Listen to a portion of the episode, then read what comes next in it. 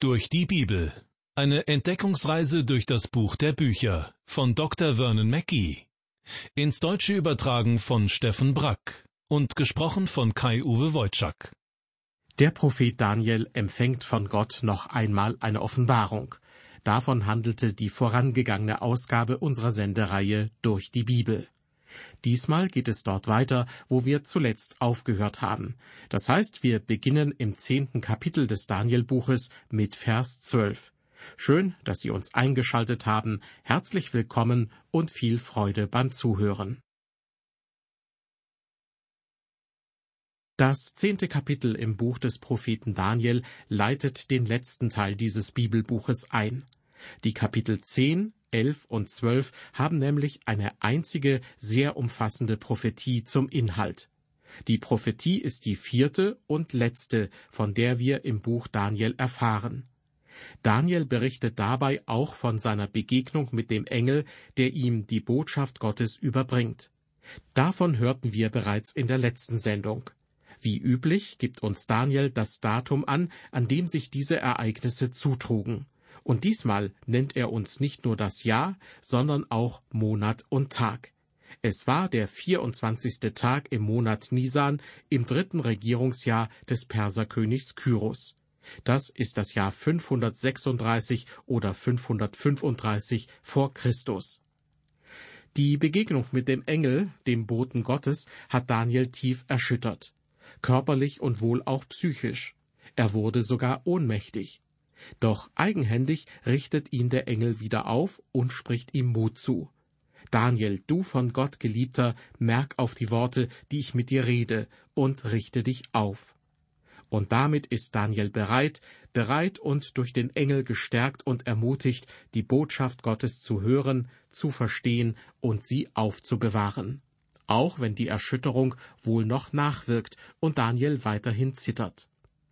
Damit kommen wir im Kapitel 10 des Danielbuches zu den Versen 12 und 13. Daniel berichtet, wie der Engel ihn anspricht. Und er sprach zu mir, Fürchte dich nicht, Daniel, denn von dem ersten Tage an, als du von Herzen begehrtest zu verstehen und anfingst, dich zu demütigen vor deinem Gott, wurden deine Worte erhört, und ich wollte kommen um deiner Worte willen.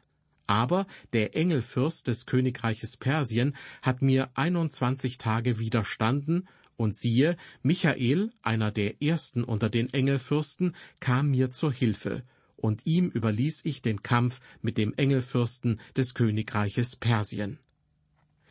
Für einen Moment wird hier ein Schleier gelüftet, und Daniel erfährt, in der unsichtbaren Welt findet ein Kampf statt.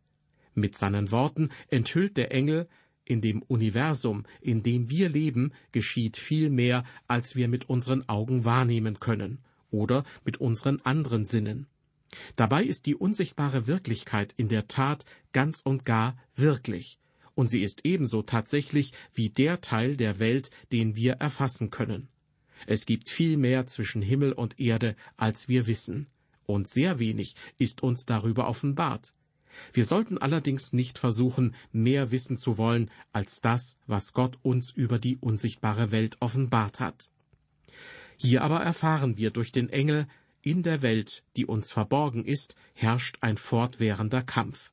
Dort prallen schon seit Urzeiten Gut und Böse aufeinander, Licht und Finsternis, Gott und Satan. Was der Engel in den Versen 12 und 13 Daniel gegenüber andeutet, lässt darauf schließen, dass in der für uns unsichtbaren Welt satanische Kräfte gegen himmlische streiten. Der Engel sagt zu Daniel, vom ersten Tag an sind deine Worte erhört worden, und um deiner Worte willen bin ich gekommen. Der Wortlaut der Lutherbibel Ich wollte kommen ist vielleicht etwas irreführend. Wörtlich heißt es, um deiner Worte willen bin ich gekommen. Der Engel gibt Daniel und nun auch uns zu verstehen, Daniels Gebet, in Vers zwei und drei nur angedeutet durch das dreiwöchige Fasten, Daniels Gebet wurde augenblicklich erhört. Der Engel wurde auch sogleich als Bote ausgesandt, um dem Propheten eine Antwort zu überbringen. Doch als er unterwegs ist zu Daniel, wird dem Engel der Weg versperrt, und der Bote Gottes konnte nicht weiter. So konnte er bislang auch nicht zu Daniel gelangen. Das klingt vielleicht merkwürdig oder gar unheimlich, doch anders lassen sich die Worte des Engels kaum deuten. Und diese Aussage wirft ein Licht auf das, was der Gemeindegründer Paulus den Christen in der antiken Metropole Ephesus geschrieben hat. Er schrieb, zieht an die Waffenrüstung Gottes, damit ihr bestehen könnt gegen die listigen Anschläge des Teufels. Denn wir haben nicht mit Fleisch und Blut zu kämpfen, sondern mit Mächtigen und Gewaltigen, nämlich mit den Herren der Welt, die in dieser Finsternis herrschen, mit den bösen Geistern unter dem Himmel.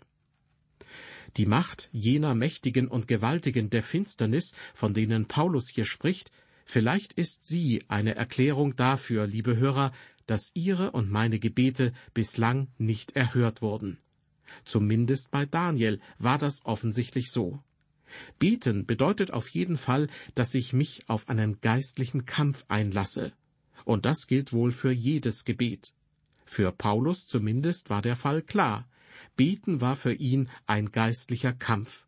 Und dem wich er nicht aus.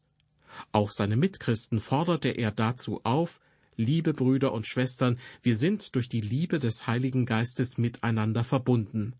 Deshalb bitte ich euch im Namen von Jesus Christus, unserem Herrn, inständig, helft mir bei meinem Kampf, indem ihr für mich betet.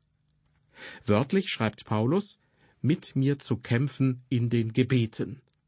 Das Gebet als gemeinsames Kämpfen, das ist vielleicht eine neue Sicht für Sie, doch so hat Paulus es verstanden. Ich habe manchmal den Eindruck, dass für viele Christen das Beten seine wirkliche Bedeutung verloren hat. Die meisten Gebete, die ich höre, sind entweder sehr blumig oder sehr theologisch, und ich meine, auf beide Arten können wir getrost verzichten. Wirkliches Gebet ringt und nimmt den geistlichen Kampf auf. Es durchbricht die Hindernisse und besitzt eine geistliche Kraft. Das geschieht aber nicht, wenn ich versuche, Jesus mit einer blumigen Sprache zu bespaßen, und auch nicht durch mein Bemühen, sehr tiefschürfend und theologisch zu sein. Wenn wir beten, begeben wir uns in einen geistlichen Kampf, darum geht es. Noch einmal zurück zu Daniel und dem Engel. Im Prinzip sagt der Engel zu Daniel Folgendes. Als du angefangen hast zu beten, hat Gott mich bereits zu dir gesandt, um dir zu antworten. Doch ich konnte nicht bis zu dir kommen, weil der Fürst des Königreiches Persien mir 21 Tage Widerstand geleistet hat, wie es in Vers 13 heißt. Wer ist das, der Fürst des Königreiches Persien, von dem hier die Rede ist? Der irdische Machthaber Persiens damals war Kyros. Doch der wird sonst als König bezeichnet, nicht als Fürst. Und im weiteren Verlauf des Verses 13 hören wir von dem Engel Michael, der ebenfalls mit dem Titel Fürst bezeichnet wird.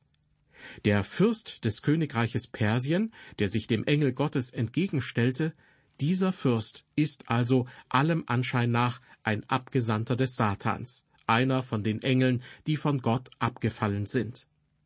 Hier deutet sich auch an, dass es in der Engelwelt eine gewisse Rangordnung zu geben scheint. Doch wir sollten nicht mehr in das hineinlesen als das, was Gott uns wirklich mitgeteilt hat. Und hier in Vers 13 ist es die Anmerkung, dass es wohl so etwas wie Fürsten, also Anführer unter den Engeln gibt. Und wie im Fall des Engels Michael sind darunter auch solche, die als die Ersten unter den Anführern bezeichnet werden. Manche Bibelausleger gehen hier nun so weit, dass sie sagen, der Engel Gottes, der unterwegs war zu Daniel, war wohl rangniedriger als der Engelfürst des Königreiches Persien, der den Engel 21 Tage lang aufgehalten hat. Und daher sei der Abgesandte Gottes auf Verstärkung angewiesen gewesen, die dann mit Michael ja auch eingetroffen sei. Ich bin mir nicht sicher, ob sich das wirklich aus den Versen 12 und 13 ableiten lässt. Wenn ein rangniedrigerer Engel Gottes 21 Tage aufgehalten wird, liegt das wirklich an seinem niedrigeren Rang? Warum ist er dann nicht sofort besiegt worden? Verblüffend ist für mich in diesem Zusammenhang ein Satz aus dem Buch der Offenbarung. Da heißt es, Danach sah ich einen Engel vom Himmel herabkommen, in seiner Hand hielt er den Schlüssel zum Abgrund und eine schwere Kette. Er ergriff den Drachen, die alte Schlange, sie ist nichts anderes als der Teufel oder Satan, und legte ihn für tausend Jahre in Fesseln. Jugendliche fragten einmal ihren Pastor, wie viele Engel sind denn nötig, um den Satan zu besiegen? Sie kennen nun die Antwort aus dem Buch der Offenbarung. Einer. Ein einziger, ganz normaler Engel genügt, um den Satan zu überwinden. Entscheidend ist wohl vielmehr, ob Gottes Zeitpunkt gekommen ist, und weniger, welchen Rang ein Engel hat oder nicht hat. Bei allem, was wir hier sagen über den geistigen Kampf, der mit absoluter Sicherheit stattfindet, in den Bereichen, die uns Menschen verborgen sind, bei allem, was wir dazu sagen, sollten wir nie vergessen, der Teufel mit seinen Dämonen ist kein Gegengott. Das ist er überhaupt nicht. Die Macht des Teufels ist begrenzt. Gott ist immer stärker, immer und unter allen Umständen. Und wer an Jesus glaubt, der steht auf der Seite des Siegers. Doch weshalb wurde dem Engel der Weg zu Daniel versperrt? Das wird uns nicht ausdrücklich mitgeteilt. Doch ich meine, wir können hier immerhin ein paar Anhaltspunkte entdecken. Der Engel wird Daniel etwas über die Zukunft des persischen Reiches offenbaren. Und in diesem Zusammenhang wird es dann auch um ein neues Weltreich gehen, das der Macht der Perser ein Ende setzen wird, nämlich das Königreich der Griechen unter Alexander dem Großen. Davon werden wir im nächsten Kapitel hören, im Kapitel 11. Und offensichtlich war dem Engelfürsten des persischen Königreiches daran gelegen, die Botschaft vom Untergang des persischen Reiches aufzuhalten. Es hat den Anschein, dass jedem irdischen Reich ein Engelfürst der Finsternis zugeordnet ist, und der scheint auf irgendeine Weise mit den Geschicken dieses Reiches verbunden zu sein. So spricht der Engel dann auch später in Vers 20 von dem Engelfürsten Griechenlands. Eventuell versuchte der Engelfürst des persischen Reiches, die Botschaft an Daniel aufzuhalten, um damit auch den Untergang seines Königreiches zu verhindern. Doch das ist nur eine Vermutung. Ob es sich wirklich so verhält, lässt sich meines Erachtens nicht mit Sicherheit sagen. Jedenfalls sorgte Gott dafür, dass seine Nachricht ankommt. Und was Gott beschlossen hat für die Zukunft der Völker, das wird auch geschehen. Der Abgesandte Gottes ist nun, allen Widerständen zum Trotz, bei Daniel angekommen, wenn auch mit 21 Tagen Verspätung.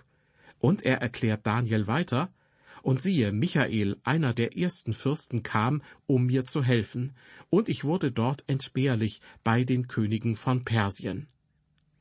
Michael heißt übersetzt, wer ist Gott? Bislang haben wir erfahren, der Engelfürst Persiens hat den Boten Gottes 21 Tage lang aufgehalten.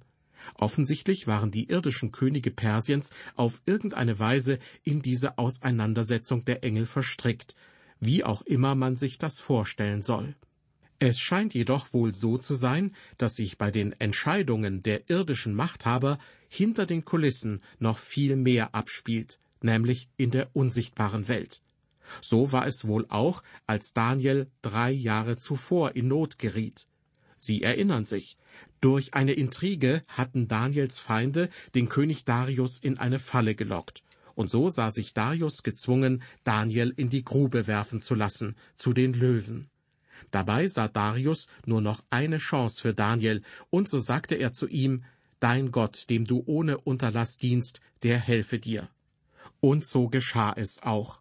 Ein himmlischer Bote stand Daniel bei.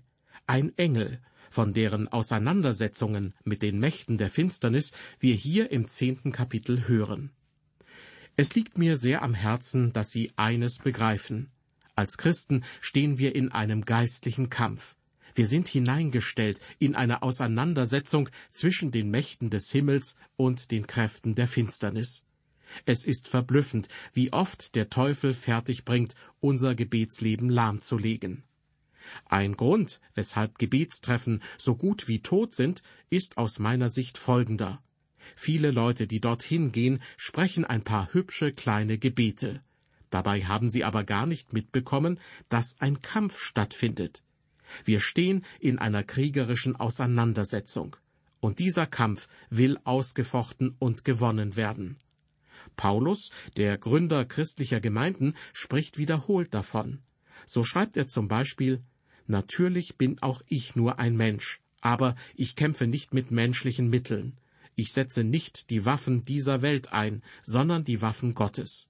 Sie sind mächtig genug, jede Festung zu zerstören, jedes menschliche Gedankengebäude niederzureißen, einfach alles zu vernichten, was sich stolz gegen Gott und seine Wahrheit erhebt. Alles menschliche Denken nehmen wir gefangen und unterstellen es Christus, dem es gehorchen muss. Das Leben als Christ ist ein weitaus größeres Unterfangen, als wir uns das je hätten träumen lassen.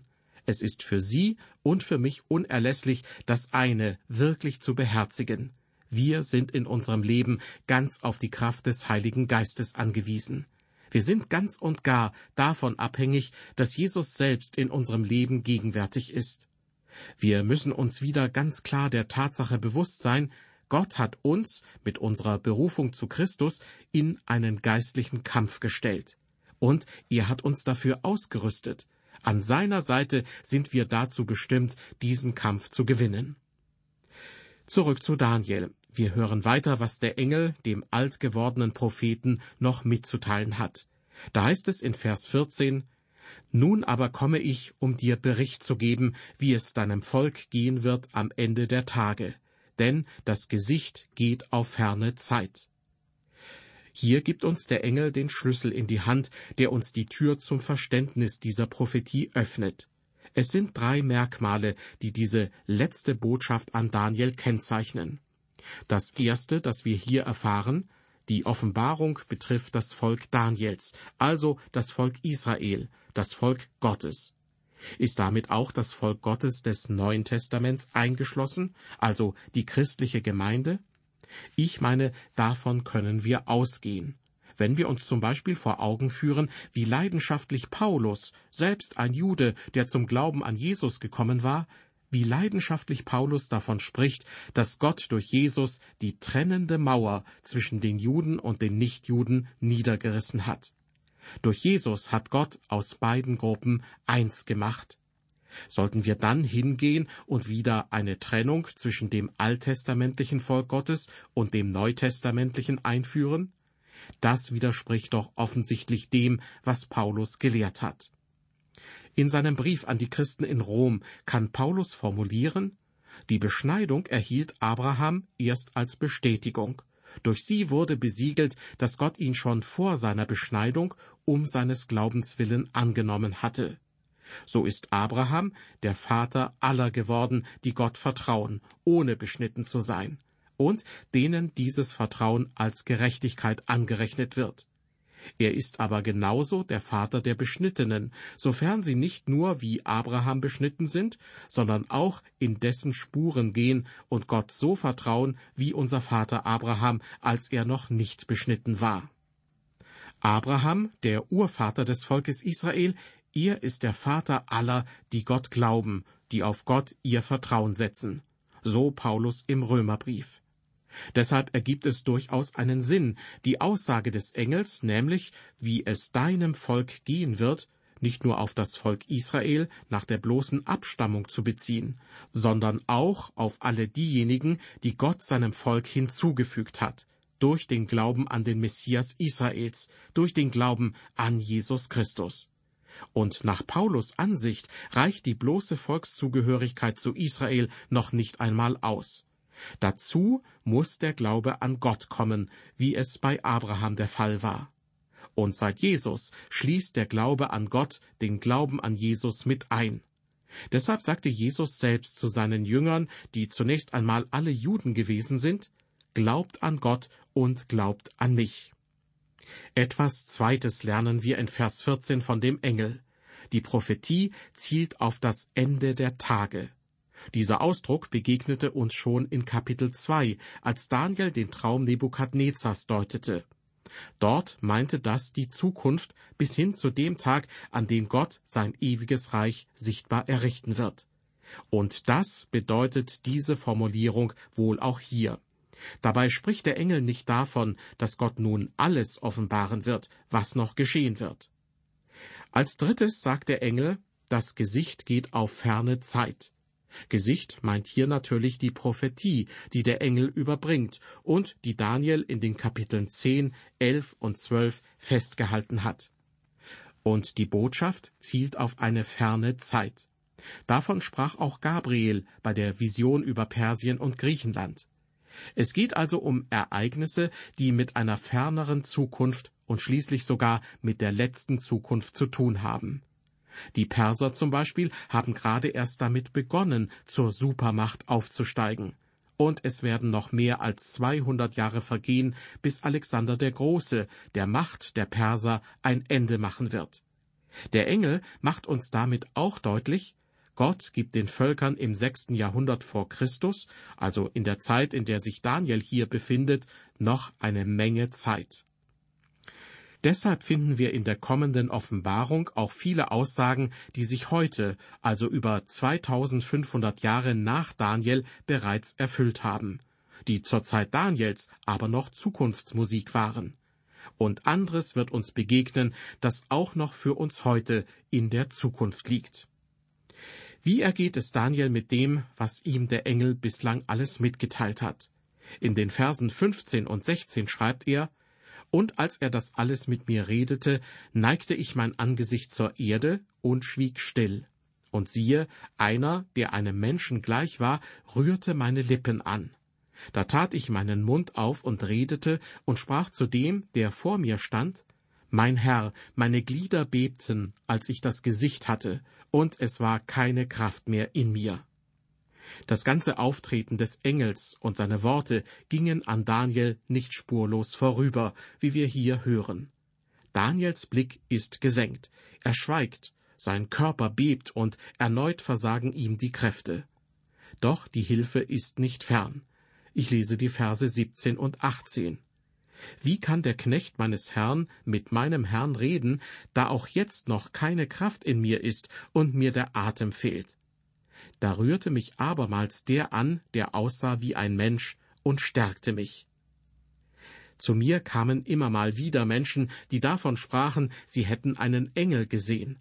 Doch wenn ich dann den Eindruck gewann, dass dieses Ereignis sie nicht sonderlich tief berührt oder gar erschüttert hatte, ging ich davon aus, sie waren nicht wirklich einem Engel begegnet. Denn die Erfahrung, einem Engel zu begegnen, hatte auf Daniel eine gewaltige Wirkung. Das ist sicher nach allem, was er uns darüber berichtet. Weiter hören wir von ihm in den nächsten Versen Folgendes. Ich lese weiter ab Vers 19. Und er sprach, Fürchte dich nicht, du von Gott Geliebter. Friede sei mit dir. Sei getrost, sei getrost. Und als er mit mir redete, ermannte ich mich und sprach, Mein Herr, rede, denn du hast mich gestärkt. Und er sprach, Weißt du, warum ich zu dir gekommen bin? Und jetzt muss ich wieder hin und mit dem Engelfürsten von Persien kämpfen.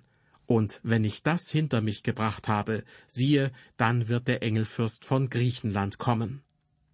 Ein anderer Engelfürst wird kommen, der dem griechischen Reich zugeordnet wird, so der Engel zu Daniel. Daniel kündigt er einen weiteren Mächtigen an, der zum Reich der Finsternis gehört. Und der Engel, der als Gottes Bote zu Daniel gekommen ist, spricht davon, dass er wieder zurückkehren wird in den Kampf mit dem Engelfürsten von Persien, der ihn ja zuvor schon aufgehalten hat. Der Kampf gegen diesen Engel der Finsternis scheint verquickt zu sein mit dem Fall Persiens. Denn danach soll der Engelfürst Griechenlands kommen. Und wie wir wissen, die Griechen haben die Perser als Weltmacht abgelöst. Das Kapitel schließt mit Vers 21. Er lautet, Doch zuvor will ich dir kundtun, was geschrieben ist im Buch der Wahrheit. Und es ist keiner, der mir hilft gegen jene, außer eurem Engelfürsten Michael. Interessant ist die Formulierung, was geschrieben ist im Buch der Wahrheit. Der Engel weist Daniel auf die geschriebene Wahrheit hin. Ob das, was er nun offenbart, schon bei Gott niedergeschrieben ist, wird nicht ganz klar. Eventuell ist es in dem Sinne schon niedergeschrieben, dass schon feststeht, was künftig geschehen soll, weil Gott eben auch die Zukunft fest im Griff hat. Was Daniel nun hören wird, steht aber keinesfalls im Widerspruch zur Wahrheit. Was der Engel offenbaren wird, ist wahr, vom Anfang bis zum Ende. Ob der Engel mit seiner Formulierung auch einen Hinweis auf das geschriebene Wort Gottes machen will, das wahr ist? In jedem Fall brauchen wir es als Christen, das geschriebene Wort Gottes, denn es ist die Waffe, die Gott uns für den geistlichen Kampf zur Verfügung stellt. Paulus nennt es das Schwert des Geistes, welches ist das Wort Gottes. Doch manche von uns wissen leider nicht, wie sie dieses Schwert einsetzen können. Ein Kampf zwischen Licht und Finsternis, in den sind wir hineingestellt, wenn wir an Jesus glauben. Darum ging es unter anderem in dieser Ausgabe unserer Sendereihe durch die Bibel. Ich bedanke mich fürs Zuhören und ich freue mich, wenn Sie uns beim nächsten Mal wieder einschalten. Dann beginnen wir mit Kapitel 11 im Buch Daniel. Seien Sie behütet und unserem Gott anbefohlen.